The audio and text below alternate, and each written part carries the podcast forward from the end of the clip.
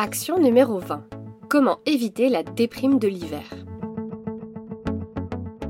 Nous sommes le 13 décembre et nous nous approchons dangereusement du Blue Monday.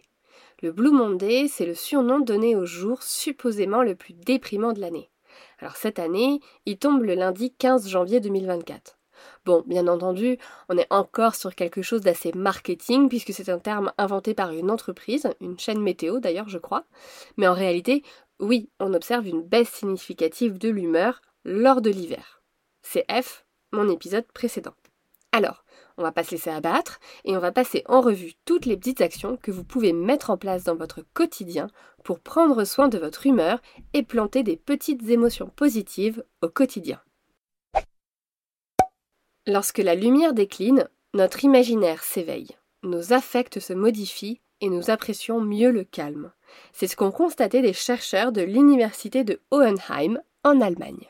La pénombre favorise la créativité, dans la mesure où l'originalité et la qualité des dessins ont été jugées supérieures dans ce contexte. Alors, profitez de l'hiver pour utiliser au maximum votre créativité et devenir le futur Van Gogh de votre génération, mais avec une oreille en plus. Faites du sport et en extérieur le plus possible. Je ne vais pas revenir sur les bienfaits du sport, mais ça ne doit pas vous étonner de le retrouver dans cette liste. Comme d'habitude, l'idée n'est pas d'aller courir un marathon, mais d'intégrer dans votre quotidien une activité qui fait bondir votre rythme cardiaque et booste votre humeur. Si vous trouvez ça difficile d'intégrer une pratique sportive à votre quotidien hivernal, je vous invite à écouter le précédent Action qui vous dira comment faire pour vous faciliter le réflexe. Et au passage, essayez de faire d'une pierre deux coups. Faites du sport en extérieur afin de profiter un minima de la lumière dès que possible. Conseil numéro 3, n'oubliez pas votre vie sociale. On sait que les relations sociales, c'est hyper protecteur pour la santé mentale et notamment pour l'humeur. L'isolement social est directement lié à un état dépressif. Alors même si ça nécessite que vous vous mettiez un petit coup de pied aux fesses, forcez-vous à sortir, à voir des gens. Même par visio, en fait, ça peut être bénéfique. Conseil numéro 4. Acceptez que c'est l'hiver. L'accepter, tout simplement. Comme pour beaucoup de choses en fait. On remarque que pour ne pas subir les effets délétères de quelque chose, il faut commencer par l'accepter. L'hiver, vous ne pouvez pas le changer. Il va revenir chaque année. Alors autant l'accepter et se concentrer sur ce qui l'amène de bon dans votre quotidien. Si cette dynamique de voir les aspects positifs de l'hiver est un comportement pas instinctif chez vous, il n'y a pas de souci, vous pouvez vous mettre à faire une sorte de journal de gratitude.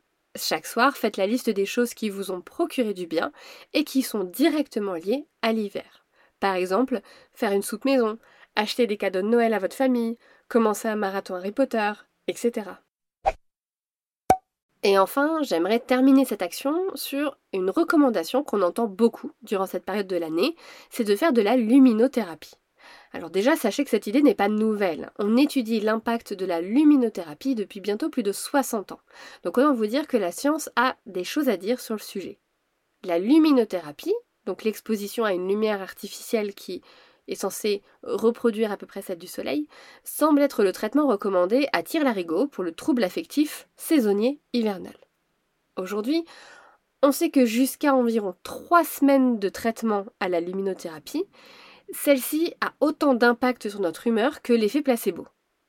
Le réel impact de la luminothérapie ne se révèle qu'après 3 semaines d'utilisation, et seulement si l'exposition à la lumière se fait principalement le matin dès le réveil. Après plus d'un mois d'utilisation, il semblerait y avoir moins de rechutes chez les personnes exposées à la luminothérapie que chez les personnes soumises à un effet placebo. Donc, pour conclure, si vous voulez vraiment que la luminothérapie ait un impact et que ce ne soit pas seulement un effet placebo, il semblerait qu'il faille le pratiquer au minimum trois semaines et surtout pratiquer la luminothérapie le matin au réveil. Après, Toujours est-il que beaucoup d'études terminent quand même en disant, et je cite ouvrez les guillemets, la qualité des preuves est encore faible, des études mieux conçues avec un échantillon plus important et de haute qualité sont nécessaires pour confirmer l'efficacité de la luminothérapie dans le traitement de la dépression saisonnière. Voilà, c'est dit. À vous de jouer Cet épisode a été produit et distribué en collaboration avec l'Acme Productions. Ciao